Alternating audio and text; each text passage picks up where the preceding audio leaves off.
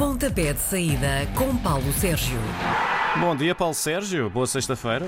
Bom dia, João. Vamos voltar aos assuntos domésticos esta semana, neste É verdade, fim de semana. exatamente. Temos a jornada 25 do campeonato. Há um jogo já esta noite, às 8h30, é o Nacional Portimonense. Parece que os madeirenses vão estrear eh, um novo velho treinador, vamos dizer assim, contra os algarvios que até lhes ganharam na primeira volta. É verdade, na primeira volta o Portimonense venceu o Nacional da Madeira por 1-0. Na- Nacional, que está na- nos últimos lugares da tabela classificativa, tem apenas 22 pontos, vem de uma derrota na- com o Gil Vicente. Saiu, no entretanto, Luís Freire, regressa uma espécie de Messias, Manuel Machado, que já há três temporadas não trabalhava na Primeira Liga, regressa ao Nacional. Ele já revelou que é um clube fetiche, né? vem de seis derrotas seguidas, a equipa né, madeirense. E esta semana teve uma notícia absolutamente horrível. Daniel Guimarães, um dos guarda-redes, tem cancro e, portanto, poderá ser à volta de tudo isto ou com, esta, com este verdadeiro cocktail que vão receber o Portimonense. O Portimonense está no 13º lugar, tem 23 pontos, perdeu em casa com o Porto por 2-1 e vem de duas derrotas seguidas. No, o, o jogo com o Porto foi marcado por aquela, passa a expressão, verdadeira né, parada, confusão entre né, Paulo Sérgio e o Sérgio né, Conceição. Na última vez que se defrontaram, foi na temporada do 18-19, o Portimonense ganhou por 1-0. Este é daqueles jogos, João, em que a equipa que tem mais a perder é o Nacional da Madeira, porque se não vencer o encontro, é mais uma jornada que passa, menos pontos que tem e o espectro da descida de divisão a começar a aparecer ali, já não como um fantasma, mas como uma realidade na bem vista. Portanto, para o Nacional, tudo aquilo que não seja ganhar é um problema. Amanhã, só a bola depois das 6 da tarde. O Rio Ave vai dois pontos à frente do Gil Vicente, que eh, até está com melhores resultados na soma das últimas cinco jornadas.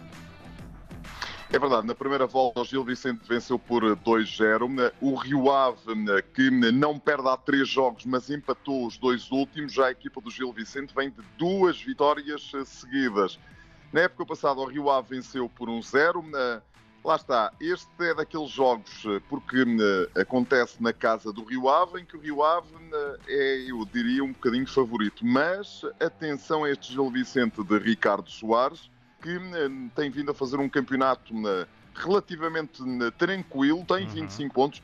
Este ano, como já me ouviste várias vezes dizer, eu acho que isto com menos de 35 pontos pode ser um problema e, portanto, nada como, quer para Rio Ave, quer para Gil Vicente, começarem a amealhar pontos o mais rapidamente possível. Eu vejo aqui alguma vantagem para a equipa de Miguel Cardoso, porque joga em casa, mas não, não, não deixo de eh, dizer que o Gil Vicente pode pensar num empate em plano de conta. Uhum.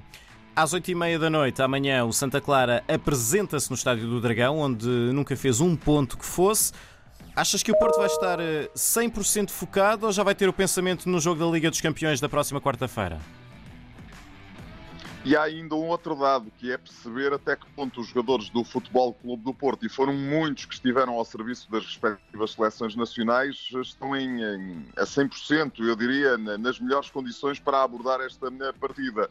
Houve gente que andou pelo continente africano a jogar eh, a fase de apuramento para o Campeonato das Nações Africanas, que vai ocorrer no próximo mês de janeiro nos eh, Camarões, e que, portanto, estarão, eh, eu diria, eh, ainda em recuperação eh, total. Na primeira volta, o Porto ganhou nos Açores por 1-0. O Porto ganhou ao Portimonense naquela situação muito complicada e confusa. Um jogo um bocadinho feio, feio até do ponto de vista técnico, não estou só a referir-me àquilo. O Santa Clara vem de um empate em casa com o Tondela. Atenção, porque o Tondela conseguiu mais um ponto fora, coisa que não acontecia já há meses e meses e meses. Sim. Mas atenção, eu acho que o Porto né, é favorito para vencer este encontro. E dizes que né, podem estar com o pensamento no jogo com o Chelsea em Sevilha na quarta-feira, é verdade, mas também Sérgio Oliveira e Taremi não, estão, ah, não são elegíveis para essa partida porque estão ah, castigados e, portanto, né, darão seguramente tudo para conseguir vencer este, este encontro. Não me parece que seja desta que o Porto né, deixa a equipa do Santa Clara né, pontuar no Estádio do Dragão. Nesta altura são cinco jogos, cinco vitórias dos azuis e brancos. O primeiro jogo de domingo junta as duas equipas que disputam a liderança do campeonato dos empates. O Belenenses já tem 11, o Boa Vista tem 9, mas aos xadrezados em especial, nesta altura dava mais jeito uma vitória. É, e sabes qual foi o resultado da primeira volta, João? 0 a 0, pois é. Exatamente. Um empate e sem golos. 0 a 0. A equipa da Belenenses Chade que vem do empate em Vila do Conde. Perguntas tu, qual foi o resultado? 0 a 0. Já o Boa Vista vem em casa de uma derrota com o Farense por 1-0. A equipa do Boa Vista eh, vem de eh, duas derrotas consecutivas. Tem que rapidamente. Eh, é um bocadinho como o Nacional da Madeira hoje à noite. Tudo aquilo que não seja pontuar. Enfim, o Boa Vista tem essa atenuante de jogar fora, joga no estádio do Jamor. Tudo aquilo que não seja qualquer ponto fora pode começar a ser um problema. E, portanto, tem que começar a fazer pela vida a equipa de Jesualdo Ferreira. Já a Bolonense sabe tudo aquilo que seja um empate é uma maravilha porque é mais um ponto para o pecúlio. Não espero um grande jogo entre a Belenense Chade e a Boa Vista. Não espero um jogo com muitos golos. Se houver um golinho já não é nada mau. Deixa-me só dizer que na época passada o Boa Vista ganhou no estádio do Jamor por uhum. uma bola.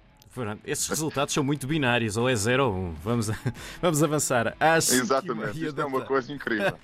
Às 5 e meia da tarde, domingo, a vitória de Guimarães pode quebrar o pior momento da época, três derrotas consecutivas.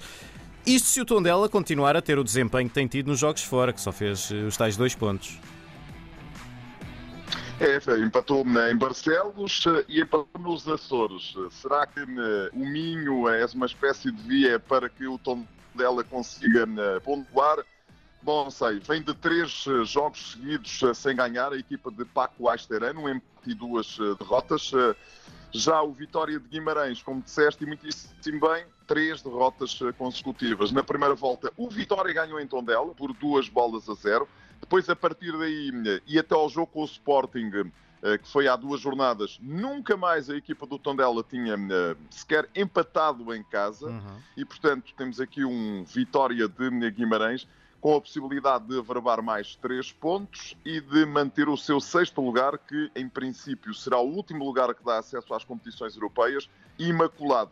Mas que a vida está um bocadinho difícil para eh, João Henriques, parece-me que sim. Na época passada, o Vitória ganhou por 2-0 não me admiro que seja um resultado expectável para este encontro de domingo de Páscoa às 6 da tarde.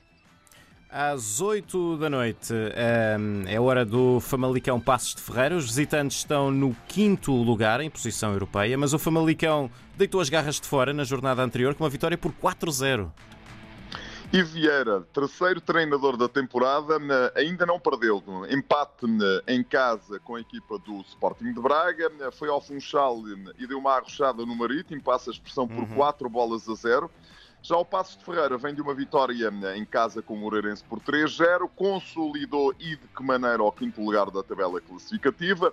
Pepa aproveitou a paragem para dar uma entrevista ao Diário Desportivo do Jogo muito interessante e percebe-se que há ali, há ali um homem com um treinador por dentro, passa a expressão, uh, e portanto está aqui talhado para outros voos. Não me admiro nada que na próxima temporada, se sair aí alguém dos uh, três grandes, possamos vir a ter Pepa na, na, na a, a, tomar conta de uma equipa para outros voos. Como as coisas são diferentes. Eh, repara bem, o ano passado, na época passada, o Famalicão ganhou por 4 bolas a 2. Na primeira volta, o Passos venceu por 2-0. É talvez eh, um dos jogos mais interessantes da jornada. Mais necessitado de pontos o Famalicão. O Passos de Ferreira está muito tranquilo, está com o quinto lugar em uma competição europeia ali ao virar da esquina. Vamos ver o que faz Ivo Vieira. É, é, um jogo de tripla, em minha opinião. Pode acontecer tudo. Vitória de Famalicão, empate e também passos de Ferreira. E depois passamos para essa coisa muito estranha, João. O futebol português tem coisas de facto fantásticas, como vimos ao longo desta semana. Uhum. Uma seleção nacional de sub-21 anos brutal, que vai lutar pelo título de campeão da Europa, que tem para ali talento, qualidade, eh, para dar, vender, eh, emprestar mas depois tem esta coisa inacreditável que é a Liga não consegue defender o futebol português. Porque temos três jogos, os três jogos mais interessantes da jornada estão todos encavalitados numa segunda-feira ao final da tarde. E é Porquê? É, não faz sentido rigorosamente nenhum, mas pronto, é assim, ponto final.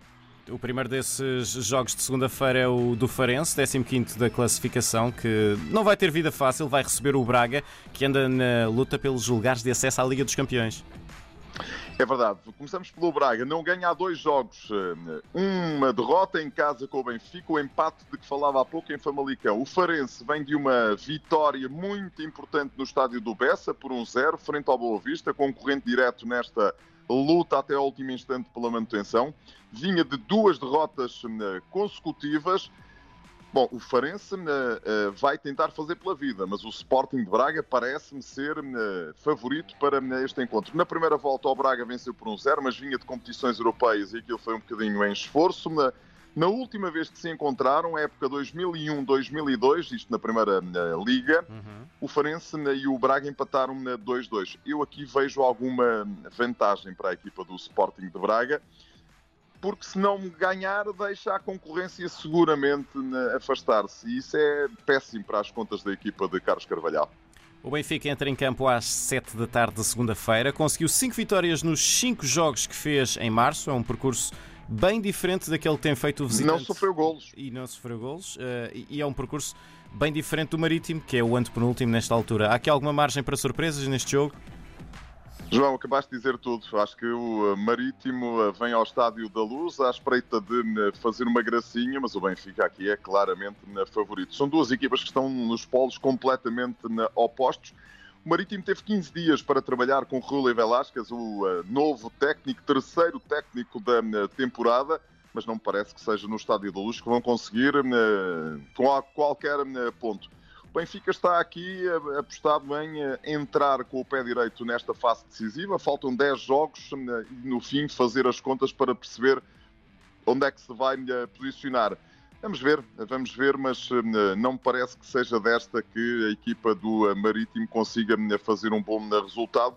A última vez que ganharam na Luz e única vez que ganharam na Luz foi na temporada 1987-88 por um zero gol do brasileiro Paulo Ricardo. Ui, já lá vão uh, muitos anos. Sim. Na época passada, o Benfica ganhou por 4-0, há duas por 6-0 e eu acho que vamos acabar nesta ronda com mais uma vitória encarnada. Os vizinhos do lado norte da segunda circular também jogam na segunda à noite, mas vão até Moreira de Cónegos. É um sítio onde o Sporting perdeu pontos em duas das últimas três épocas. Mas há argumentos suficientes desta vez por parte do Moreirense? Na época passada 0 a 0, na primeira volta por 2-1, o Sporting venceu. Acho que o Sporting é, está naquela fase em de prego a fundo. Repara bem, eh, o Sporting pode contar com Paulinho e Nuno Santos, que estão recuperados e que, portanto, aproveitaram as pausas para as seleções para estarem eh, em forma. E depois vem com toda a gente hiper mega moralizada. Daniel Bragança fez uma exibição brutal frente à Suíça. Uhum. Reivindica, uh, os jornais de hoje uh, pedem todos a titularidade de Daniel Bragança, para Daniel Bragança a Ruben Amorim. O, uh, o, o, o, lateral esquerdo da seleção nacional, Nuno Mendes, fez duas exibições brutais frente ao Azerbaijão e também à equipa do Luxemburgo. Luxemburgo. O Paulinho, o, Palhinha, marcou o golo na sua estreia e estreou-se na seleção nacional. O Pedro Porro estreou-se na seleção espanhola. Bem, vem Camoral em alta e, portanto, eu acho que vão. A expressão é muito feia, mas preparam-se para trucidar a equipa do Moreirense será para mim uma enorme surpresa se uh, deixarem pontos em Moreira de Cónegos, a menos que estejam, enfim, um bocadinho inebriados com este uh, sucesso. Não parece, mas, uh, mas vamos esperar. Vantagem a 100%, a 101%, passa a expressão, para a equipa do Sporting. João, só para terminarmos, vamos lá aqui olhar para o futebol internacional. É Amanhã, 4 da tarde, Liga Francesa, Paris Saint-Germain recebe o Lille. PSG primeiro 63 pontos, Lille segundo 63 pontos. Danilo de um lado, vamos ver se recupera do pequeno problema que teve e que o impediu de jogar frente ao Luxemburgo na quarta-feira, na terça-feira, aliás. E o Lille de José Fonte, Renato Sanches, melhor jogador em campo na frente ao Luxemburgo, Checa e Tiago de Jaló. A equipa do Lille vem de duas derrotas consecutivas, o PSG vem de duas vitórias consecutivas, mas joga na quarta-feira com o Bayern de Munique para a Liga dos Campeões. Tuchel saiu para o Chelsea, entrou na Pochettino, as coisas melhoraram, grande jogo em perspectiva, nem arrisco. Acho que o PSG joga em casa e tem aqui uma ligeira vantagem. mas nem arrisco. Sábado, Liga Inglesa, Premier League, 5 e meia da tarde, né, portanto ainda dá, ainda dá para ver boa parte do PSG Lille e depois passar para o né, Leicester com o Manchester City. Terceiro, 56 pontos. Primeiro, 71 pontos. O City vem de uma vitória para a taça por 2-0 no Liverpool. O Everton Será que perdemos o Paulo Sérgio? Ah, perdemos o Paulo Sérgio mesmo neste finalzinho. Ficamos assim sem, sem uh, sugestões internacionais. Ah, já está de volta o Paulo Sérgio. Estás? Estou, estou, Ah, estou. pronto. Então estavas a contar-nos. Leicester, Tô. Manchester City. Fui ali e vim, e, vim de resta, e- de volta. O Leicester Manchester City. Ora, o City vem de uma vitória para a taça, 2-0 com o Liverpool, em Liverpool com o Everton. O Leicester vem de uma vitória para a taça com o Manchester United. O City tem Liga dos Campeões, o Leicester já não está na Liga Europa. Jogam as meias finais e podem vir a encontrar-se para a taça de, de Inglaterra. É um jogo mais importante para o Leicester porque joga em casa e precisa, e que está ali no meio dos tubarões para sobreviver a um lugar de Liga dos Campeões. O City vai ser campeão. Ouviste o que eu disse, hein? O City vai ser campeão Sim. tranquilamente este ano na Inglaterra. Por fim, no domingo de Páscoa, à tarde, ali para né, tranquilamente digerir o cabrito, o Sevilha joga com o Atlético de Madrid, quarto classificado 55 pontos, primeiro 66 pontos, já não tem em Liga né, dos Campeões. O Sevilha vem do empate com o Valladolid, né, a equipa do Atlético de Madrid uma vitória curtinha, muito, muito difícil com o Alavés, um dos últimos. Vamos ver quem é que está melhor. né. Eu diria que o Sevilha está um bocadinho à frente porque joga né, em casa. E pronto, é tudo. Muito bem. Boa Páscoa para ti, Paulo Sérgio. Boa Páscoa para ti e para todos os nossos ouvintes. Um Grande abraço, João. Bom fim de semana. Às sextas-feiras, Paulo Sérgio faz uma antevisão dos jogos da jornada. Pontapé de saída, às 10h30 da manhã, na RDP Internacional.